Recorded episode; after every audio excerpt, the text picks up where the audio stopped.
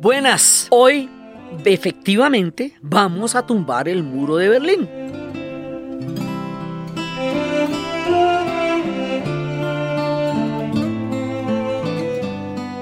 Y al tumbar el muro de Berlín, vamos a terminar la serie de todos estos capítulos de la Europa del Este que hemos estado haciendo en el año 9, pero también la serie de todos los aniversarios del año 9 que incluye los tres capítulos de la llegada de la humanidad a la Luna, que incluye los tres capítulos de Woodstock, que incluye el comienzo de la Segunda Guerra Mundial, todo eso y los de la Revolución Francesa, todo eso era parte de este año 9 que ha transformado la humanidad en tantas formas.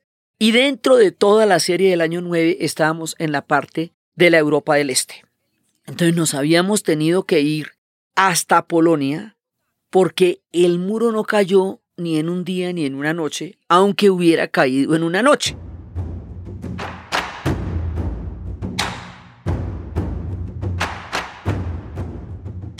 Nos tuvimos que ir hasta Polonia porque fue la rabia de los polacos la que inició la chispa que acabaría con la cortina de hierro. Nos tuvimos que ir hasta donde los húngaros, porque fueron los alicates y las alambradas que los húngaros cortaron en el picnic paneuropeo, las que iniciaron la caída física de esa gran alambrada que separaba las dos Europas durante toda la Guerra Fría. Nos tuvimos que ir a Praga porque el centro político de lo que se dirimía aquí y las preguntas que aún no hemos respondido acerca de los dos sistemas que han manejado nuestras referencias del mundo durante los últimos dos siglos, se dirimieron en Praga con el socialismo con rostro humano y posteriormente con la revolución de terciopelo. Nos tuvimos que ir hasta Praga porque primero se fueron los alemanes que estaban de vacaciones en Hungría y aprovecharon el desorden y se pisaron. Luego pasando por Austria, porque se han cortado los alambradas. Pero resulta que para Checoslovaquia era para el único país que no se necesitaba visa. Entonces se fueron para Checoslovaquia, aprovechando que no se necesitaba visa, y ya en ese momento estaban empezando a sentir que había que hacer una política de flexibilización. Estaban desbordadas las calles, había manifestaciones en toda la Europa del Este. ¿Cómo se enteraron si la prensa estaba completamente censurada e intervenida por el régimen? Por las parabólicas, porque las ondas, las emisiones de las parabólicas no las podían contener. En esa época no existían las redes sociales, ni siquiera existía el mundo virtual del Internet, pero ya existían las parabólicas. Y eso era suficiente como para que uno se pudiera enterar de que todo lo demás estaba pasando en el país de al lado.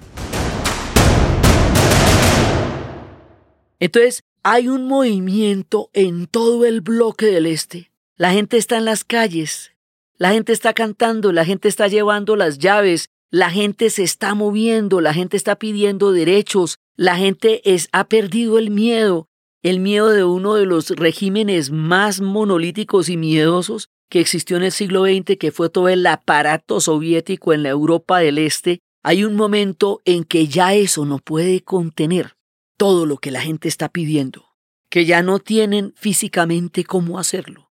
Entonces esto es una cadena que hemos venido describiendo en el orden histórico en que ha pasado y que nos va a llevar a Berlín. Y el origen de todo esto, o sea, empezamos por Polonia, pero realmente nuestro problema empieza por la división de Alemania.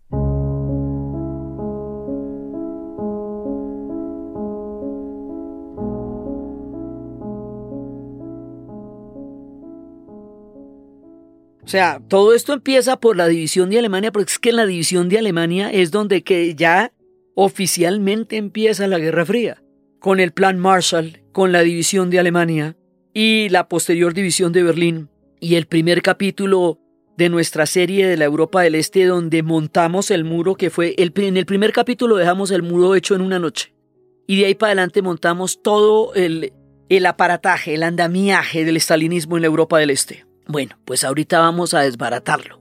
Entonces, con él vamos a desbaratar la Guerra Fría, el siglo XX, la Unión Soviética, o sea, todo lo que se viene abajo a partir de aquí es el siglo XX mismo prácticamente. Entonces resulta que, bueno, ya estamos en el momento en que desde Hungría han pasado por Austria y ya estamos pasando de que de Checoslovaquia están pasando a Alemania común y corriente, porque todos estos pueblos tienen frontera ahí. Y están llegando y están llegando y están llegando y están llegando. Entonces hay un momento en que esto es tapar el sol con un dedo. Esto ya es tratar de impedir la marea de la historia que está ebulliendo en este momento en todas partes. Entonces hay quienes empiezan con la flexibilización y dicen, bueno, esto ya no lo podemos contener de la manera como está planteado. Va a tocar es tratar de entender lo que está pasando, porque es que hay un momento en que la historia se puede poner tan efervescente, tan poderosa, que toca escuchar lo que está pasando en las calles, que toca entender lo que está pasando porque no entender lo que está pasando es no entender la historia, es aferrarse a un pasado, es aferrarse a un tiempo que ya no tiene validez, que ya no se sustenta en una realidad histórica. Y eso fue lo que pasó aquí, en estas calles.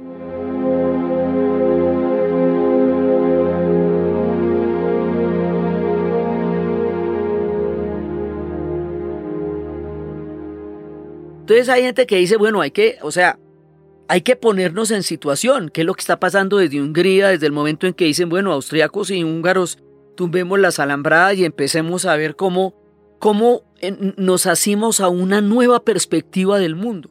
Hay gente que no se da cuenta, como Hennecker, que no se entera, tío, como dicen los españoles, que no se entera, que todo ha pasado a su alrededor y él sigue empecinado y agarrado a las estructuras de todo este esquema soviético que se deshace porque es que el mismo origen, la señal de origen de todo esto es la perestroika. Es el momento de las reformas de Gorbachev en la perestroika y el glasnost lo que nos da el talante para que todo este movimiento se pueda dar porque es la renuncia de la Unión Soviética a la carrera armamentista, lo que nos garantiza que no nos van a meter tanques y que no nos van a disparar con las divisiones blindadas como le pasó a los húngaros y como le pasó a los alemanes en el 53 y a los polacos y a los checos, porque ya la Unión Soviética ha dicho que no. Entonces cuando Hennecker insiste en que no se entera de los cambios, Gorbachev va a ir a Alemania. Y los alemanes del este lo que hacen es reconocer a Gorbachev. Es a él al que le hablan. Y le dicen, Gorbi, ayúdanos. Y le dicen, ¿usted entiende alemán? Y dice, sí, yo entiendo alemán. ¿Sabe lo que le están diciendo? Sí. Ah, bueno, pues ahí se lo están diciendo. Hennecker ya, mejor dicho, ya pasan de Hennecker porque ya están entendiéndose, es con Gorbachev. Inclusive hay un momento en que intentaron, en una de las grandísimas manifestaciones de Leipzig, que fue de las más más grandes, intentaron plantear una masacre y estaban ordenando todas las unidades de sangre. Lo intentó Hennecker en un momento dado, tratar de cerrar este ciclo con una matanza terrible en Leipzig.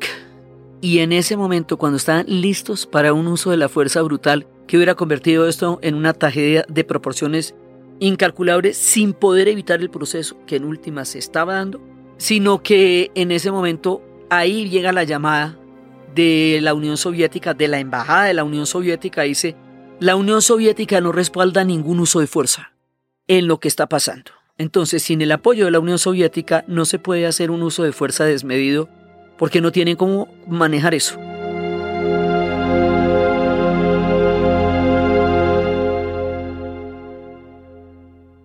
Entonces, sin la reforma de la Unión Soviética esto no se puede porque cuando lo intentaron antes, como habíamos visto, y la Unión Soviética estaba en la posición inamovible de un imperio militar, pues les pasaban los tanques por encima una y otra vez, y eso fue lo que vimos reiteradamente. Ahorita estamos en perestroika. Ya la Unión Soviética ha renunciado a la carrera armamentista y por lo tanto al nivel de represión que podría haberle dado una salida sangrienta y no la salida pacífica, civil y cívica que fue la revolución de terciopelo. Entonces, así las cosas, ya estamos como para empezar a crear las condiciones para poder manejar esta crisis. Entonces, dentro de ya cayó, eh, cae porque pues ya no, no, digamos, no tiene sostenibilidad frente a lo que está pasando, entonces hubo Krenz, hubo Krenz. Pero aquí, un momento, o sea, un mes antes de que pasara esto, habían hecho una gran celebración sobre los 40 años de la RDA y eso, mejor dicho, se habían vuelto, le habían hecho una, una gran pompa y eso duró un mes más. ¿Por qué la historia es así de sorpresiva? Entonces, bueno, ya vamos a manejar la situación. Ya, cayó Honecker, estamos con Hugo Krenz a flexibilizar las cosas. Y aquí es cuando nos va a pasar una cosa absolutamente increíble. La historia está llena de sorpresas, de absurdos, de equívocos. Digamos, la historia no es esa ese escaparate monolítico en donde las cosas pasan por una causa que tiene también todo eso, ¿sí? Pero lo que va a pasar esta noche, lo que va a pasar esta noche es digno de una obra de teatro, pero fue lo que pasó. Entonces la idea era empezar a flexibilizar el paso de los alemanes del este al oeste, pero poderlo hacer de una manera gradual y poderlo hacer de una manera, digamos, organizada Igual no lo pueden impedir, pero poderlo organizar de alguna forma. Entonces, la idea era empezar a anunciar la forma como esto se iba a hacer. Por eso en el noticiero hicieron un comunicado, ¿sí? ya, ya en este momento inclusive se estaban empezando a plantear avances, ¿no? Porque ya el canciller de la Alemania del Oeste estaba hablando con Lech Wałęsa en Varsovia para ver cómo empezaban a, buscar un acercamiento entre los dos bloques a partir de lo que estaba sucediendo en la realidad. Entonces, pues estaba en ese momento con, con Lech conversando cuando todo esto va a pasar. Vamos a la televisión a hacer una rueda de prensa. Chabowski, que era el jefe de prensa del partido, digamos como el oficial, teniendo en cuenta que esto tiene una estructura monolítica de poder donde está, digamos, el secretario general, el politburó y cada uno del politburó tiene unos órganos específicos de, de instancias de poder, una de las cuales es la prensa. Entonces Chabowski va a hacer una rueda de prensa sobre un montón de temas, varios, o sea, va a hablar de muchas cosas. En este momento muchas cosas pueden pasar, entonces todos los periodistas están pendientes porque las cosas están tan supremamente efervescentes que cualquier cosa puede pasar. Es un poco más por eso que porque se esperara que pasara lo que va a pasar. Entonces están en esas. Y de pronto de todo lo que dice él, empieza a hablar de la flexibilización del paso de los alemanes del este al oeste y de cómo se va a dar eso. Entonces le preguntan que a partir de cuándo. Y en ese momento él tenía una nota que era la que decía que más o menos a las 7 de la mañana del siguiente día empezarían a poder pasar, porque esto tenía que ser gradualmente, pues la nota se le perdió, la nota no la tenía. Entonces empieza a buscar por entre los papeles y empieza a buscar por entre los papeles la nota y resulta que no la encuentra, no encuentra la nota. Entonces le preguntan a partir de cuándo se puede pasar. Y como él no tiene ninguna respuesta que dar, porque no encuentra la nota y no tiene la hora, Dice, pues en lo que a mí respecta, pues se puede ya.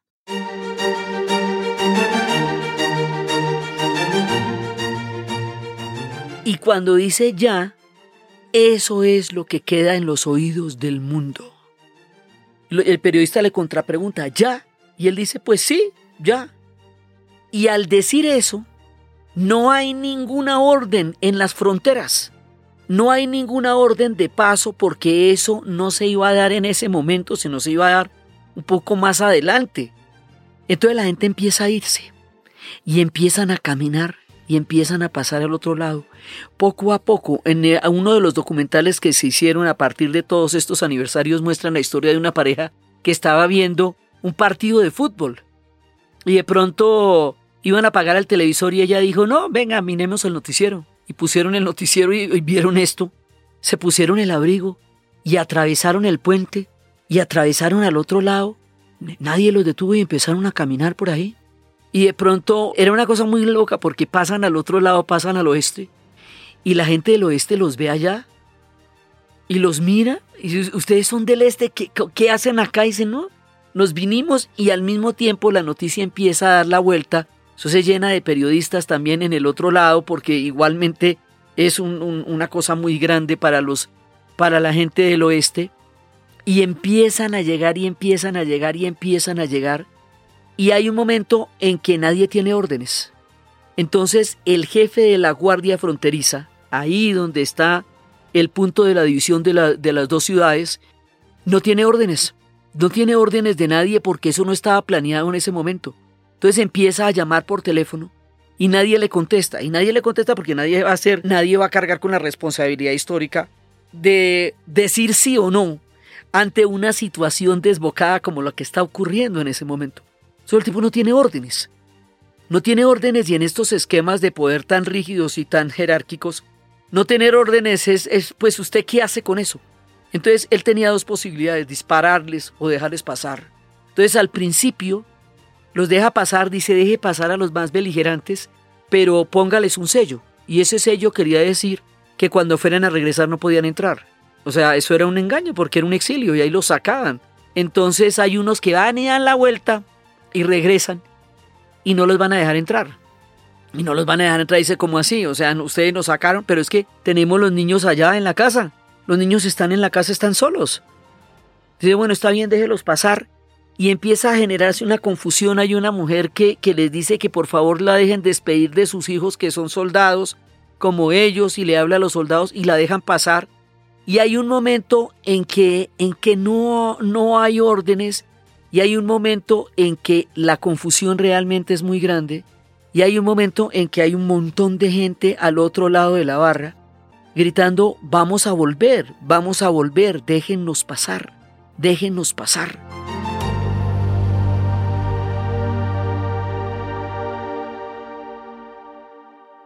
Entonces hay uno que dice, si no nos van a dejar pasar, nos están engañando como nos han hecho tantas otras veces y nos están haciendo perder aquí tiempo de sueño, más bien me devuelvo. Y otros se van quedando allá. Y hay un momento en que de toda la estructura de poder, que va desde el Politburo de la Unión Soviética en adelante hasta el jefe de frontera, el jefe del puesto fronterizo es aquel sobre el que cae toda la responsabilidad de la historia, porque no hay nadie más que le diga nada.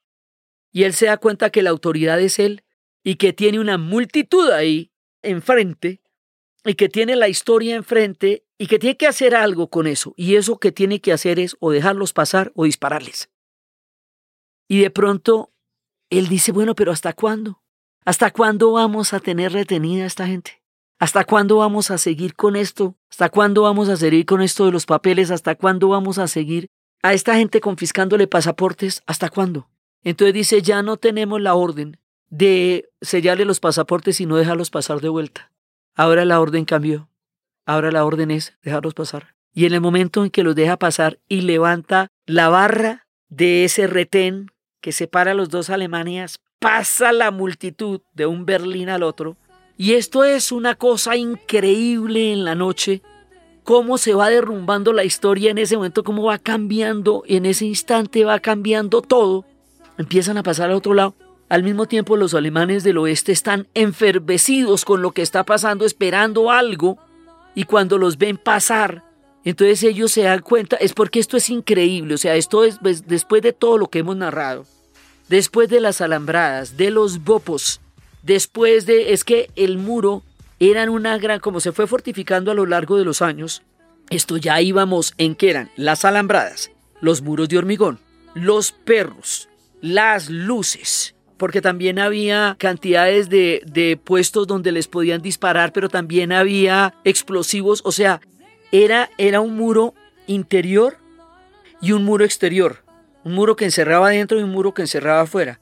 Y en ese muro era donde estaban todos los sistemas de seguridad para todos los posibles pasos, para los pasos por los canales, para los pasos aéreos, para los pasos terrestres, y eh, tenía todo este sistema de seguridad que era desde la policía secreta, que eran los bopos, la policía de frontera, que eran los bopos, los perros, las alambradas. Entonces hay un momento en que toda esta cantidad de andamiaje para mantener separada una sociedad ya no la contiene, ya no la contiene de ninguna manera. Y en el momento en que levantan la vara de ese retén, pasan al otro lado. Y ya el mundo entero los está mirando. Y pasan al otro lado y uno de los del oeste pasa y se arranca, se agarra con las a las columnas de la puerta de Brandenburgo y empieza a llorar, porque dice que las vio al otro lado del muro, al otro lado de la alambrada durante toda la vida, y que no puede creer que esté pasando eso y empiezan a abrazarse, y empiezan a abrazarse y de pronto un muchacho se sube encima del muro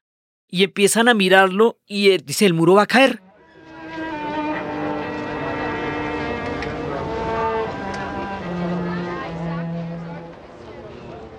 Si ya hay gente caminando encima del muro, el muro va a caer. Y empiezan a caminar encima del muro y empiezan a reconocerse los alemanes.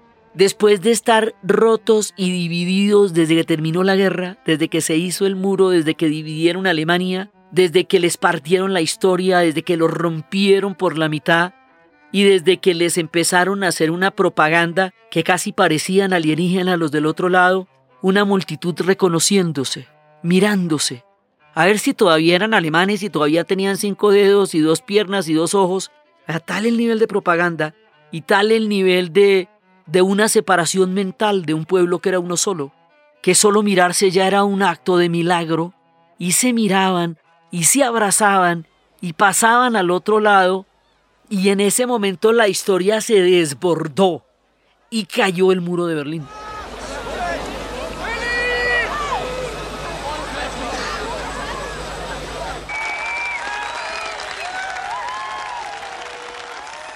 Para la hora en que eh, entraría en vigencia la nota, la famosa nota que no encontraba Chabowski, que era la que daba las instrucciones de cómo flexibilizar de una manera organizada lo que iba a pasar.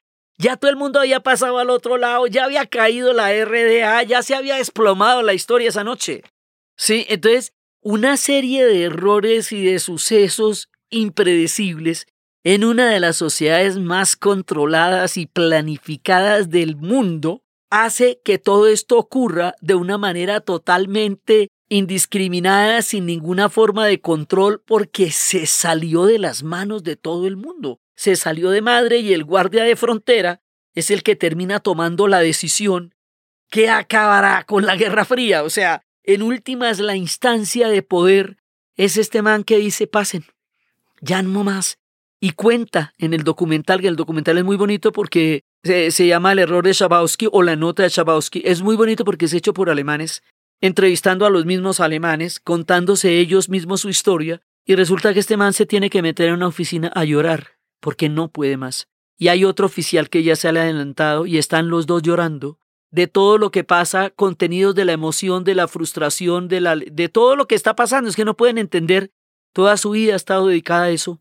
Y empieza toda esa euforia y esa fiesta que al principio fue un gran miedo, porque cuenta la gente que estaba en esa época diciendo que ellos sentían una atracción hacia el muro.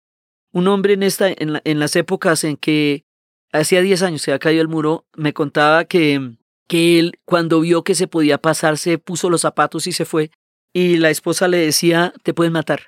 Y él decía, no me importa. Sentía que una fuerza superior a él lo atraía hacia el muro. Y se fue.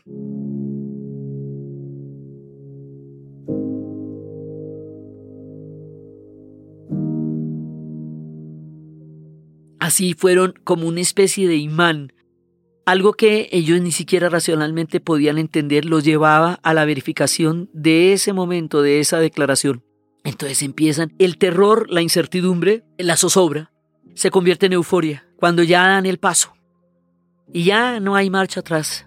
Y se empiezan a mirar los alemanes con el asombro más increíble con que la historia a veces puede poner frente a otros a los que han estado divididos por muros y por todos estos macabros artificios que se inventan los humanos para separar pueblos que son uno solo, culturas que son una sola. Y empieza ese momento, y luego ya empiezan con los cinceles a tumbar el muro en actos espontáneos contra un muro tan horrible, tan terrible. Eso es un momento de una, de una locura y ahí es cuando hablamos de los alicates para tumbar las alambradas en Hungría y los cinceles para tumbar el muro esa noche, y unos alicates y unos cinceles terminan tumbando físicamente la alambrada más pavorosa que había dividido Europa durante tantos años. Entonces en ese momento empieza este, digamos, este colapso, pero también este cambio de la historia y el mundo contempla atónito porque nadie puede creer que esté cayendo el muro de Berlín.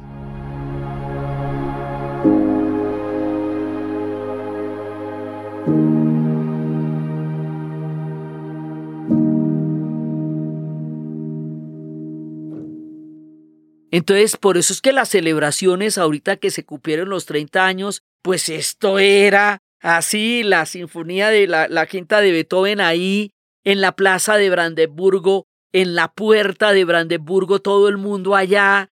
O sea, las celebraciones que se hicieron fueron apoteósicas. En todas las calles de Berlín estaban, estaban los pedazos del muro, estaban las fotos. El museo, hoy por hoy, hay dos museos. El Museo del Checkpoint Charlie, que es el sector americano de la división de la ciudad la parte en donde se dividía el sector soviético y empezaba el sector americano. Ahí, a ese sector americano se le llamaba el Checkpoint Charlie. Ahí hay un museo, que es donde están los pasaportes, los rojos y los azules, que marcaban los pasaportes del este y del oeste. Y hay otro museo, que es un museo al aire libre, es una torre, es un mirador. Y a partir de la torre se ve un pedazo de muro que quedó, digamos, como testimonio de la historia, y en ese pedazo de muro uno puede ver las diferentes instancias entre el muro interior y el muro exterior, y ahí hay una, hay una pared, una, un, monumento a las personas que murieron atravesando el muro de Berlín, la gente que fue a la, a la que le dispararon, que fue asesinada en el muro de Berlín.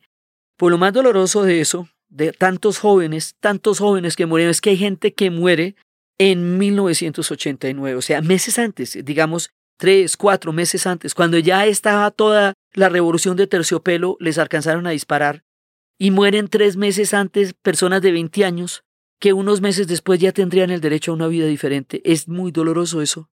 Es muy doloroso ver cuánta gente murió por un artificio, por un artificio geopolítico, por una invención macabra de tratar de contener a un pueblo frente a otro.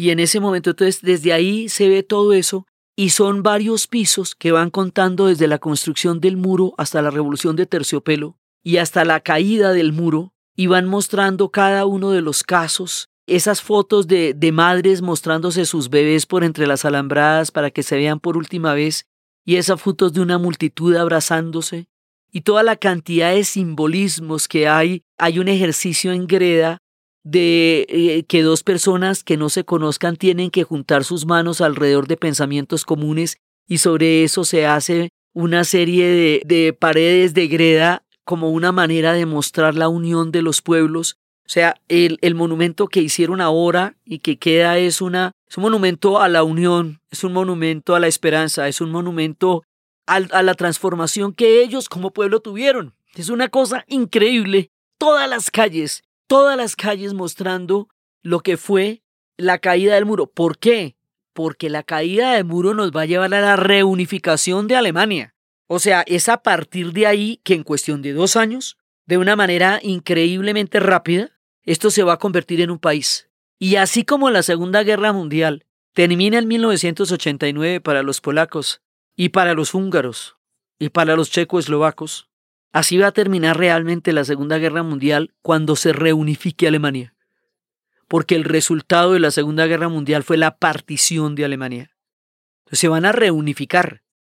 Y en los centros comerciales están las fotos de la reunificación de Alemania.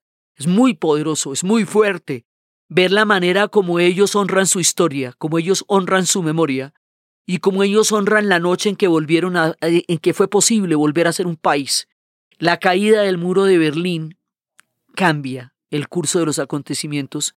Es el resultado de todo el proceso que hemos visto, pero ella en sí misma tiene un contenido simbólico descomunal, porque ahí va a cambiar todo. Entonces, primero viene la euforia, ese año nuevo, ese año nuevo fue una locura. Esta gente brindando, esta gente bailando, y, tomando champaña y bailando por la, en la puerta de Brandenburgo, abrazándose los unos a los otros.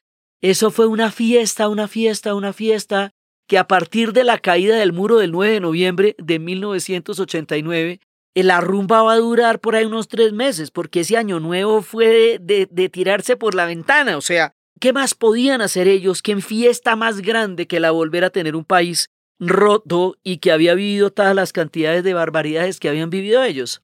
Y como si esto fuera poco, en 1990 la Alemania federal, ya en proceso de unificación, se gana la Copa Mundo, se ganan el Mundial del Fútbol, se lo ganan a la Argentina de Maradona, mejor dicho. ¿Cómo le digo?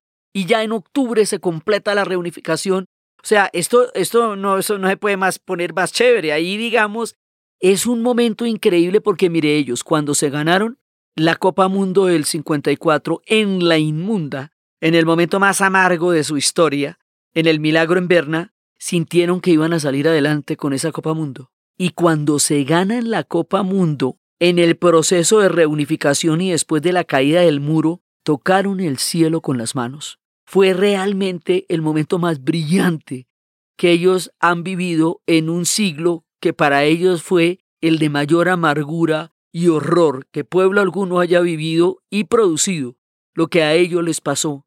Y como al final del siglo, después de que vieron todo ese montón de catástrofes y de horrores y produjeron tantas cosas, les toca la reunificación, la Copa Mundo, la caída del muro, mejor dicho, esto era el sol sobre Alemania.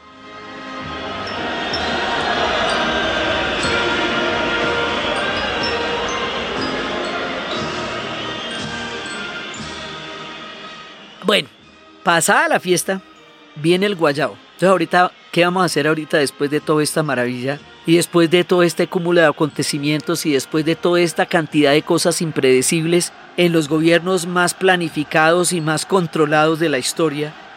Bueno, ya, todo el mundo está encantado, abrazado en las calles, maravillado. ¿Ahora qué hacemos? La cosa terminó mal en Rumania, el último pedazo el 24 de diciembre de 1989, cuando Ceausescu no hizo caso a nada de lo que estaba pasando. Masacró a su pueblo en Timișoara y luego masacró a su pueblo otra vez más en Bucarest. Y finalmente los bajaron de un helicóptero, los premataron y digamos que los premataron porque en los noticieros se les veía como los fusilaban y luego los franceses descompusieron fotograma por fotograma ese video que se lanzó al mundo y descubrieron que ellos ya estaban muertos antes. O sea, fue una simulación de una ejecución que ya se había hecho caso de Rumania fue el único caso donde corrió la sangre, en un proceso donde se rompió la historia y se cambió para siempre, sin derramar una sola gota de sangre como había sucedido, desde Polonia en el 89, desde Hungría hasta la caída del muro de Berlín. Entonces, bueno, nos vamos después para el Guayabo. ¿Qué vamos a hacer? Vamos a unificar a Alemania. Pero la unificación de Alemania es una cosa complicada. Porque resulta que son dos modelos económicos que estaban enfrentados con un marco ideológico que ya hemos visto. Entonces, aquí es desbaratar todo el andamiaje de la Guerra Fría. Y desbaratar el andamiaje de la Guerra Fría implica cambios de modelos económicos, cambios de modelos ideológicos, cambio de mentalidades, cambio de un montón de cosas. Entonces, aquí pasan, están sucediendo cosas en Alemania y van a suceder cosas en la Unión Soviética y con lo que sucede en la Unión Soviética prácticamente se acaba el siglo XX. Entonces nos vamos para Alemania. En ese momento, en Alemania, resulta que el modelo del oeste tiene una pujanza económica muy grande y el modelo del este ha llegado a su límite porque forma parte de la gran crisis económica que generó todo este proceso que es la perestroika. Entonces, aquí pasa una cosa que es muy complicada. Resulta que el modelo de la Alemania Oriental, de la RDA, se cae todo y se desconoce cualquier validez de ese modelo. Nada se rescata, ni toda la capacidad de crear un tejido social tan poderoso como el que tuvieron, ni la capacidad de solidaridad, todo se desbarata, todo. Entonces los alemanes del Este hicieron posible la reunificación alemana la caída del muro. Ellos fueron los protagonistas de esa historia. Y solo hasta ahora, 30 años después, es cuando se les reconoció su valor y su importancia en las celebraciones que se hicieron en la puerta de Brandenburgo, pero antes no. Antes no se les reconocía a ellos que fueron los artífices de la transformación del mundo, ellos con sus propias manos y su valor y el riesgo tan grande que tomaron esa noche. Entonces, esta gente va a quedar anexada a la Alemania del oeste, porque la Alemania del oeste es muy pujante en ese momento a nivel económico. Eh, eh, un ejemplo, eh, ellos manejaban 120 productos farmacéuticos en la Alemania del oeste, del este, y en la otra Alemania podían estar manejando alrededor de 100.000 productos. O sea, la desproporción entre el nivel de, de productos que se estaban manejando en un lado y en el otro. Los arriendos, los arriendos eran 200% más caro en la Alemania del oeste. Entonces, cada mes le subían el 50%, 50% un mes, luego el otro, luego el otro. Entonces aquí, para poder hacer la reunificación, hay que pagar unos niveles de impuestos altísimos que los van a pagar los alemanes del oeste. Se llaman los impuestos por la reunificación. Esos impuestos de reunificación son, no digamos que unos subsidios porque eso queda feísimo, pero una manera de poder eh, fomentar económicamente. Es que si decimos la palabra subsidio nos metemos en un problema muy grave. Una manera de poder apoyar y financiar la reunificación. Entonces, la Alemania del Oeste va a financiar la reunificación y la Alemania del Este lo pierde todo, todo, absolutamente todo. La validez de su modelo, el sentido de toda su vida. Porque hay que también hay que pensar en eso. O sea, era un régimen de terror, sí, y por eso lo tumbaron. Y era un muro aterrador, y por eso cayó. Pero había mucha gente que había creído en ese modelo también y a la que le habían entregado su vida a la manera como fue. Entonces empieza a caer es todo, todo el esquema de lo que fue la, el bloque ideológico soviético, tanto en Alemania como en la Unión Soviética misma. Pero no solamente eso, sino la validez de todo lo que eso significaba. Entonces a este gente no le reconocen nada. Entonces por eso después van a salir unos titulares en los periódicos que dicen que a los profesores de economía marxista les dan seis meses para, para validar su título porque eso ya no se va a enseñar en las universidades. Entonces, si usted ha sido 20 años profesor de economía marxista, ¿qué? ¿Toda su vida no valió nada? ¿No vale nada? Entonces es muy duro, muy duro, porque los alemanes del este sienten que fueron anexados, que fueron ellos los que tumbaron el muro, pero que no, que no fue tenida en cuenta su perspectiva en la reunificación, que la reunificación se hizo desde la economía de mercado. Y la economía de mercado queda como la única visión económica triunfante después de la caída del muro de Berlín. Y ese cuento va a durar hasta ahora, que están empezando a cuestionar el modelo diciendo sí, pero no contestas, eh, volviendo a nuestros, a nuestros temas checos. Bueno, sí, lograste unos niveles eh, de economía muy altos y unas cifras altísimas y una cantidad de indicadores buenísimos, pero no me has contestado el tema social, que era parte de lo que existía antes. No me lo has contestado. Entonces, eso es lo que ahorita nos seguimos preguntando todavía. Sí, desmontamos el terror, montamos un, se montó un nivel eh, económico muy alto, pero la equidad social quedó totalmente desprestigiada y se, se echó a un lado.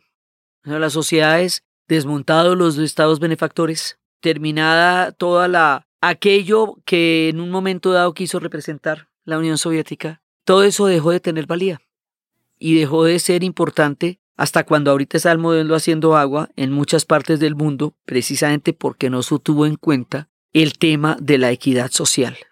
Seguimos con la segunda la pregunta que nos están haciendo siempre los checoslovacos. Es que podemos priorizar unas necesidades sobre otras o todas las necesidades son igualmente importantes y todos los derechos son igualmente importantes.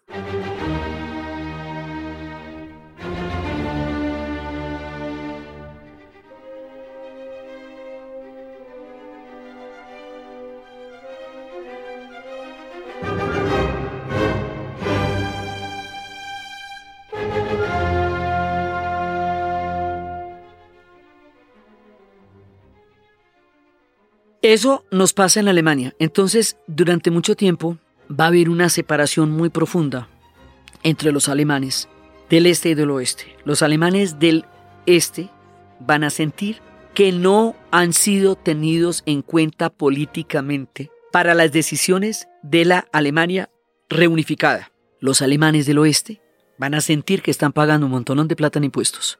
Entonces les muestran los impuestos porque por transparencia fiscal ellos tienen los lo que pagan en impuestos de reunificación. Se lo muestran a los alemanes del oeste y los alemanes a los alemanes del este y los alemanes del este dicen, usted no me venga a humillar con eso y no me venga a sacar eso en cara, porque esto fue una decisión histórica y esa fue una decisión que tomamos como pueblo. Y usted, yo no le debo nada, yo no le debo nada.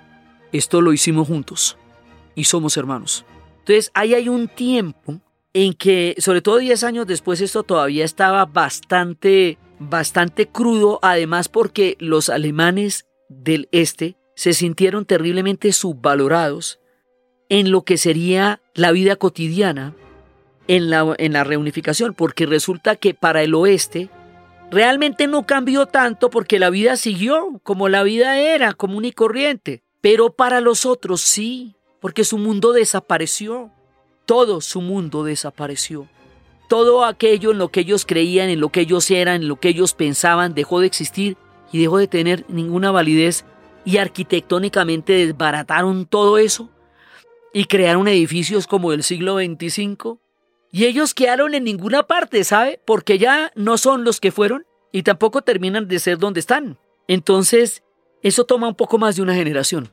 Pero a los que les tocó el choque les tocó bastante duro. Y las películas como Adiós a Lenin y La vida de los otros nos muestran ese momento. Adiós a Lenin es la historia de una mujer que sufre una caída y queda inconsciente y mientras tanto cae el muro de Berlín y se unifica Alemania y su hijo no quiere que ella sepa que todo su mundo se derrumbó porque queda muy delicada y no puede entender eso. Y entonces trata de seguir simulando que existe una Alemania que ya desapareció. Es una historia de amor de un hijo con su madre y es una historia de un momento de transición. La hicieron 15 años después. Les preguntaron por qué se demoraron tanto tiempo en hacer una película sobre la caída del muro de Berlín y la respuesta de ellos fue buenísima porque nos demoramos más o menos eso en entender qué era lo que nos había pasado. o sea, éramos el centro del mundo. La otra película que es tremendamente recomendada, La vida de los otros, en todo el sistema de vigilancia del que hemos hablado a lo largo de esta serie, era particularmente duro en la Alemania del Este, porque todo el, el corazón de los sistemas de espionaje estaba ahí, en Berlín. Entonces, la historia de la vida de los otros es un hombre que espía a una pareja y se enamora de la vida de ellos porque ellos sí tienen una vida y él no. Él es un tipo solitario espiando la vida de los otros y termina sacrificándose por ellos, por salvarlos porque se enamora de la vida de los otros. Y esto nos lleva a un punto fundamental en la caída del muro de Berlín, los archivos de la Stasi. Resulta que la Stasi era la policía secreta que vigilaba a toda la gente dentro de Alemania. Eran 17 millones de habitantes y se calcula que más o menos 5 millones de habitantes estaban directa o indirectamente involucrados en la Stasi. Quiere decir que era una sociedad espiándose toda, donde la gente no podía hablar porque no sabía quién era su amigo ni quién lo pudiera estar espiando. Toda la información que se recolectó durante los años de espionaje se tenía en un archivo que eran los archivos de la Stasi. Las organizaciones de derechos humanos procedieron inmediatamente a tomarse por las vías de hecho los archivos para que toda esa información quedara para los alemanes y no quedara en los servicios secretos de inteligencia con la cual se sepultaría varias generaciones. Así que se abrieron los archivos de la Stasi y todo el mundo podía ir a ver qué tenían acerca de él o de ella. Entonces, bueno, tuve yo la oportunidad de ver los archivos. Me los dejaron ver además porque si uno no, no entiende alemán, más fácil se los dejan ver porque era un asunto muy álgido. Entonces yo decía, bueno, ¿qué? Uno viene acá y dice que quiere ver un archivo y se lo muestran y dice no. Un archivo se prepara. Usted pide una cita y a los ocho días le dan la cita y le pregunte cómo se prepara el archivo. Dice, el archivo se borra toda la información en el archivo que no corresponde a su nombre porque usted no tiene derecho a saber eso sobre los demás. Dos personas no pueden consultar un mismo archivo y menos si son marido y mujer. Porque dice, hemos tenido experiencias terribles con eso y resulta que Hubo un caso emblemático de una mujer casada con dos hijos, 10 años de matrimonio, descubre en los archivos que su esposo era un agente de la Stasi y que ella, que era una líder ecologista, a ella la estuvo reportando durante los 10 años de matrimonio de principio a fin. Decía una persona que la vio tres días después de eso que su rostro estaba desfigurado por el dolor, que no parecía humano. Entonces marido y mujer no pueden consultar archivos. Digamos, en ese momento tú te enfrentas a con quién de tus amigos, de tus amantes, de tus parientes, de tus primos, fue quien te estuvo espiando y delatando durante años. Todas las casas estaban llenas, llenas, llenas, llenas, llenas de micrófonos por todas partes. En todas partes había una vigilancia extrema de la vida de los otros. Y todo eso lo que se desmontó, ese aparataje del terror.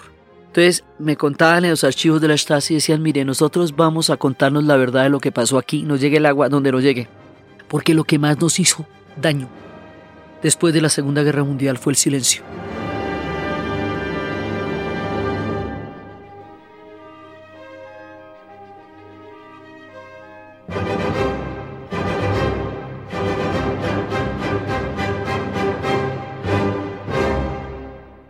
Después de la Segunda Guerra Mundial, nadie volvió a hablar de la guerra, nadie. Y se callaron la boca. Y ese silencio se les acumuló en la garganta. Habíamos hablado de cuando fueron los muchachos a, de vacaciones a, a París y en París les contaron del holocausto y llegaron a enfrentar a sus padres y a decirles, ¿es cierto lo que están diciendo? ¿Y fuiste tú quien hizo eso? Y esa confrontación entre padres y hijos fue brutal. Hubo una conspiración del silencio, se declaró la culpa colectiva y nadie habló de eso. Entonces, lo peor que puede hacer un pueblo es desconocer la verdad de su historia, porque no la puede digerir, no la puede procesar y no la puede entender.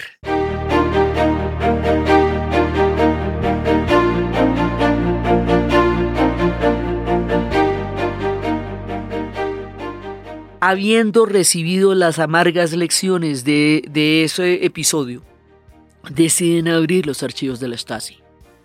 Y deciden abrirlos de una vez por todas y decirse todas las verdades.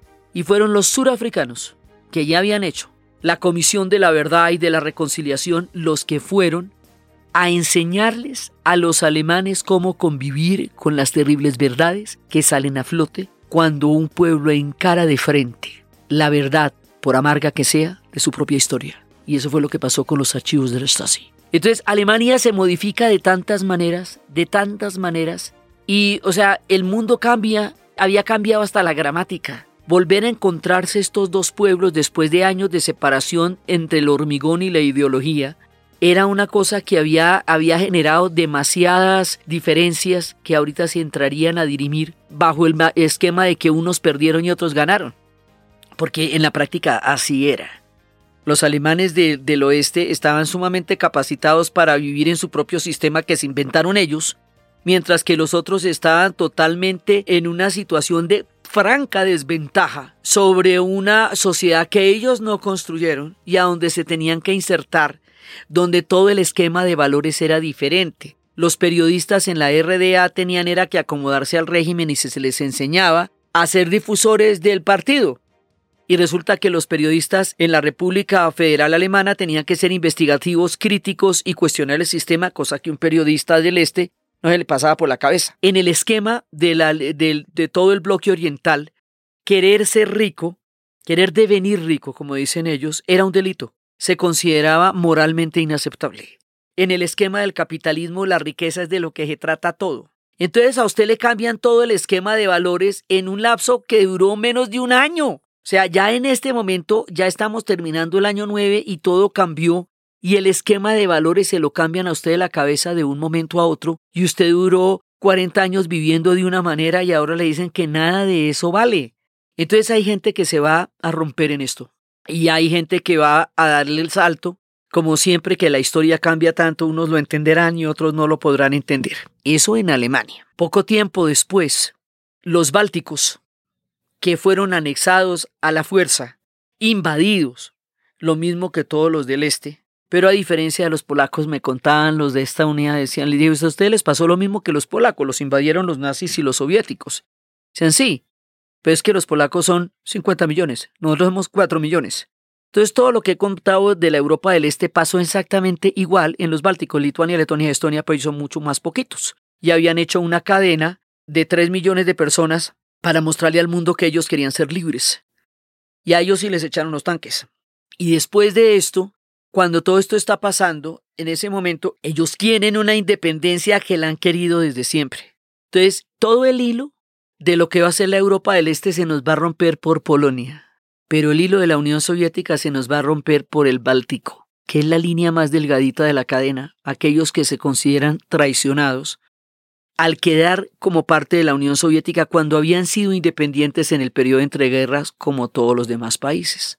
Entonces resulta que Gorbachev enfrenta el cambio de la historia, hace posible todo esto, hace las transformaciones en la Unión Soviética y hay un momento en que le van a dar un golpe de Estado el antiguo Partido Comunista, que además tiene una anécdota y es que cuando pasaba algo muy grave, muy grave en la Unión Soviética, ponían el lago de los cisnes en la televisión.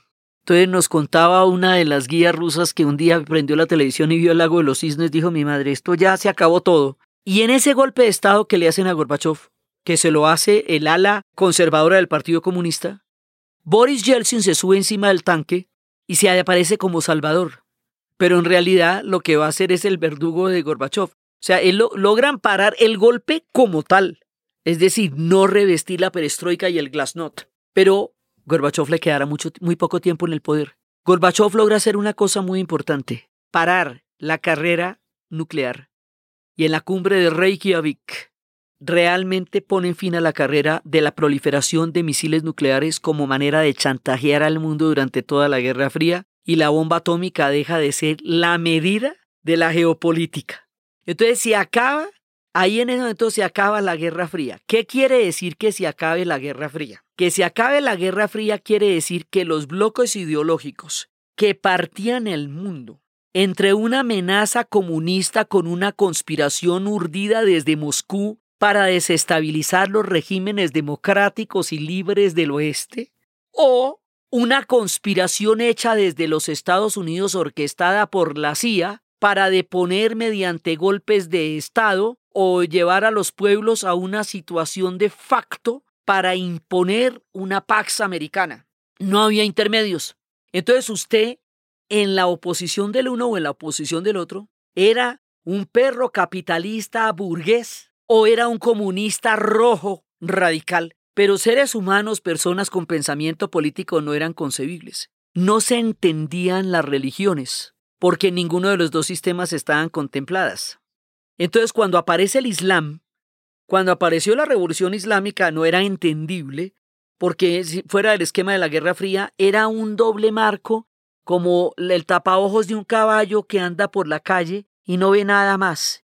Toda la complejidad de la geopolítica y de la cultura humana estaba encerrada en la bipolaridad de la Guerra Fría. Entonces, cuando empiezan a aparecer una cantidad de variantes que no estaban estimadas, no se entienden por qué no eran capitalistas ni comunistas.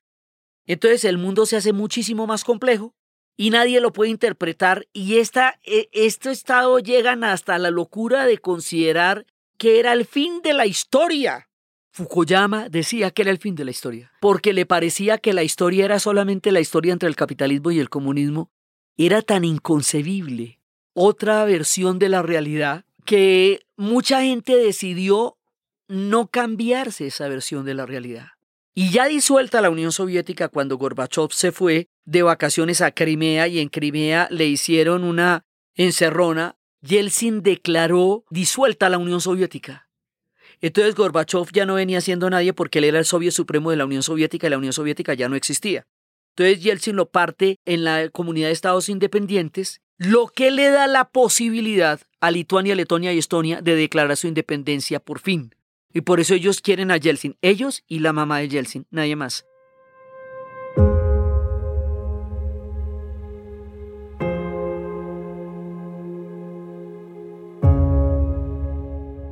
Entonces, resulta que ahí ya queda oficialmente disuelta la Unión Soviética.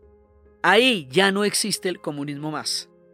Ahí se acabó el siglo XX. El, el año 9 termina con un chisme, una novedad. Se acabó el siglo XX. ¿Qué quiere decir que se acabe el siglo XX? Que las conspiraciones urdidas desde Moscú para desestabilizar regímenes ya no aplican porque no existe la Unión Soviética y el comunismo desapareció en su señal de origen. Y la señal de origen era Moscú y ahí ya Moscú no es comunista que haya después vendrá la crisis, la crisis más aterradora que van a vivir los rusos. La van a vivir de la manera más terrible con racionamiento. Hay un momento en que se desmonta el socialismo y el capitalismo no se ha montado. Hay un tiempo de desabastecimiento. Hay un tiempo en que ellos se desmontan de ser potencia. Hay un momento en que todo, todo se desmonta. El astronauta del que hablábamos en nuestro año 9 con respecto a los a la llegada de la humanidad a la luna queda allá de órbitas, pues no hay que bajarlo de allá. Se pensiona el ejército rojo, salen todos los ejércitos de todas las divisiones del Pacto de Varsovia tienen se disuelven y salen de todas partes. Todos esos soldados quedan ya sin ningún ejército al cual pertenecer. O sea, desmontar un aparataje de estos es una cosa muy grande, por lo tanto no va a haber ni una hojita que se mueva que no se vaya a ver afectada por la caída de la Unión Soviética. Es casi como la caída de Roma a finales del siglo XX. Por eso es que Hochbaum habla del siglo XX corto. Y es en estos pueblos y en estos países y aquí donde cayó el siglo XX. Entonces, dos décadas después de empezado el siglo XXI, todavía no se han asimilado los cambios de lo que significa la caída del muro de Berlín y la desaparición de la Guerra Fría, y todavía se sigue pensando en los términos de la Guerra Fría porque era mucho más cómodo dividir el mundo entre buenos y malos y declarar buenos o malos a cualquiera según donde usted estuviera parado, porque eso depende del lado de la geografía donde usted nació, de nada más, que ponerse a mirar la complejidad de un mundo muchísimo más diverso y más heterogéneo que es en el que vivimos hoy. El mundo de las ideologías nos da un closet lleno de cajones donde guardar las medias y los zapatos y la ropa interior. Pero si te desbaratan el closet, no sabes dónde poner todo eso. Aún estamos en el reto de interpretar un mundo que ya no es maniqueo, que ya no es entre buenos y malos y que no se puede explicar a punta de conspiraciones, porque eso es decirle a la historia que todos somos títeres de tres o cuatro gatos escondidos en un rincón. Eso ya no aplica, eso ya no se entiende, porque todo el sistema de espionaje por el que murió tanta gente tratando de guardar todos esos secretos, salió a la luz. Terminaron siendo guiones de Hollywood, se desclasificaron los archivos, los espías perdieron toda su razón de ser, Siguió existiendo la OTAN sin el Pacto de Varsovia, el bloqueo de Cuba sin la Unión Soviética y todo ese régimen del terror que la que la Guerra Fría alimentaba. La Guerra Fría era un orden vampiro. La Guerra Fría se alimentaba de los conflictos entre los pueblos y los necesitaba para seguir avanzando en su esquema de poder. Y por los repartos que se habían hecho en Yalta y en Potsdam, no se podían tocar los bloques de influencia. Así, si la Unión Soviética entraba a los tanques en Praga como que si los entraba en Hungría, Estados Unidos no podía decir ni mu, porque eso estaba repartido en Yalta y en Potsdam. Igualmente, si los Estados Unidos organizaba golpes en Chile, organizaba golpes en Brasil, organizaba golpes en Guatemala, que fue el primero, la Unión Soviética no podía decir nada tampoco. Y tampoco estaban interesados porque los derechos humanos no eran agenda de ninguno de los dos porque cada uno tenía una razón de Estado y un bloque ideológico a partir del cual definía el mundo. Todo ese esquema se desbarata cuando cae el muro de Berlín. O sea, toda la interpretación del mundo, toda la manera de creer que había una sola interpretación de la realidad, todos los esquemas de desconocer lo diverso y lo particular de cada sociedad para engruparlas dentro de una interpretación capitalista o comunista queda sin piso cuando cae la Unión Soviética y cuando cae el muro de Berlín. Y es esa diversidad política, ideológica, multicultural, lo que todavía nos devanamos los sesos tratando de entender, aún ya empezado el siglo XXI, analizar el siglo XXI con la idea del siglo XX es no haber entendido nada de lo que llevamos todo este tiempo contándoles. Así que todo eso se desbarató. El mundo es diferente hoy. Hay que mirarlo de otra manera, o si no, seguimos metidos en los viejos esquemas de un mundo que ya no existe. Todo eso significa la caída del muro de Berlín. Significa pensar el mundo de una manera diferente. Hoy Alemania es otra cosa. Y en el muro hay grafitis y pinturas y hay poemas uno de los puntos más duros, que era un parque, hoy día es un parque de la diversidad, de la música, que es donde se resignifica a través de todas las expresiones del arte lo que fue un punto de terror. Las prisiones, todo esto fue desmantelado. Entonces, hoy día el mundo es completamente diferente. Hoy día ya son otros los problemas. Ya el cambio climático nos afronta a una realidad completamente diferente. Ya la cultura es muchísimo más diversa. Una de las, de las cosas más importantes y más significativas de contar estas historias es entender la naturaleza de los cambios y entender que la historia es dinámica y es móvil y que las gentes en las plazas y en las movilizaciones transformaron la mentalidad de una época, tumbaron muros, tumbaron alambradas, crearon nuevos cantos, inventaron nuevas realidades. que tenemos un montón de problemas con los modelos que se hicieron de ahí en adelante, que esos modelos están haciendo agua, sí, pero se intentaron y antes no se podía hacer absolutamente nada porque era una estructura totalmente rígida. Ahora toca de nuevo volver a pensar la historia. Pasaron 30 años, muchas de estas sociedades sienten que la inequidad no es justificable con ningún modelo económico, pero que tampoco es reivindicable el terror que tuvieron que pagar como precio. Eso no lo reivindica nadie. Gorbachev, para Occidente, es el artífice de la transformación de la Unión de Europa. Y para la vieja guardia, que significó toda la época del estalinismo, es el traidor mayor, y para la Unión Soviética era aquel que llevó al fin a la Unión Soviética, es decir, en Rusia, en esta nueva Rusia, no lo quieren. Pero Occidente lo quiere mucho. Entonces, todo esto, la caída del muro de Berlín y la ruptura de estas alambradas, nos llevó a la reunificación no solamente de Alemania, a la reunificación de Europa. Nos llevó a la posibilidad de construir la Unión Europea, porque la Unión Europea no se podía hacer con una Alemania dividida ni con una Europa rota. Que la Unión Europea tiene un montón de problemas, los que tú quieras, pero logró un objetivo fundamental en el momento en que se hizo, cerrar las heridas de dos guerras mundiales y poner de acuerdo para la foto un poco de pueblos que se habían matado durante mucho tiempo. Era una idea de solidaridad y de cerrar heridas.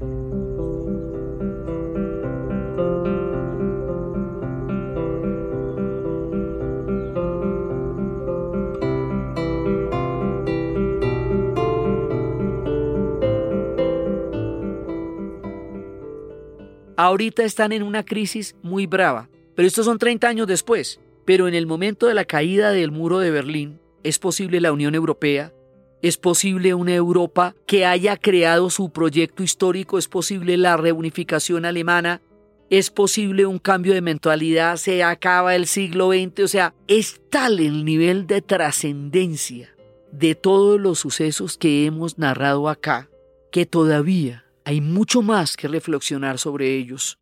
Hay mucho que celebrar, hay mucho que reflexionar, hay mucho que cambiar, hay mucho que pensar, porque ahora tenemos los problemas de 30 años después, que son los problemas de cómo se combinan modelos para lograr sociedades más equitativas. Esos son problemas que tenemos ahora.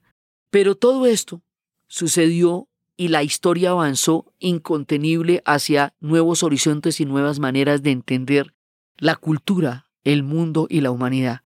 Y por eso, por el significado tan absolutamente profundo que aún marca nuestros días, por el entendimiento de que el siglo XX terminó, que los esquemas de las conspiraciones y los modelos únicos y los pensamientos únicos dejaron de ser vigentes a partir de la noche en que se montaron en el muro de Berlín.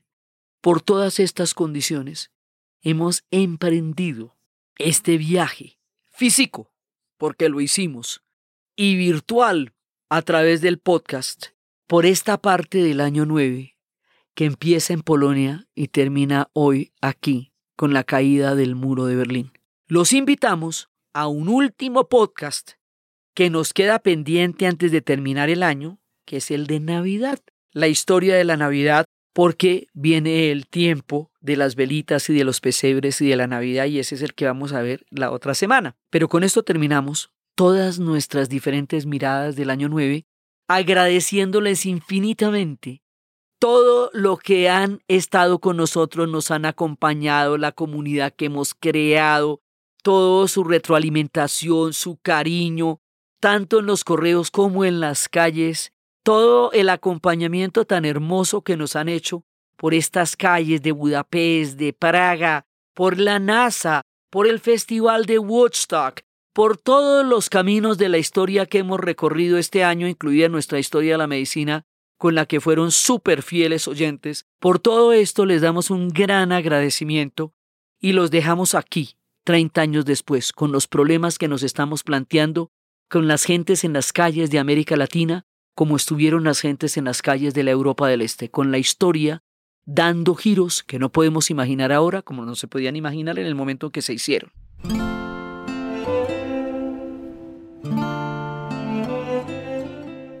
Entonces, desde los espacios de la nota de Chabowski, de lo que no se dijo, lo que no se logró plantear, de esa errática rueda de prensa donde dieron la información de que se tenían que ir ya, de toda la gente atravesando el muro, del jefe de guardia que no tenía órdenes, de las alambradas que cayeron, de la reunificación alemana, de ese año nuevo de los alemanes abrazándose, de la posibilidad de un mundo diferente, de la caída de las estructuras que determinaron el siglo XX y de toda la complejidad del mundo que todavía estamos intentando entender en la narración Diana Uribe. Y para ustedes feliz día, cualquier día que este sea.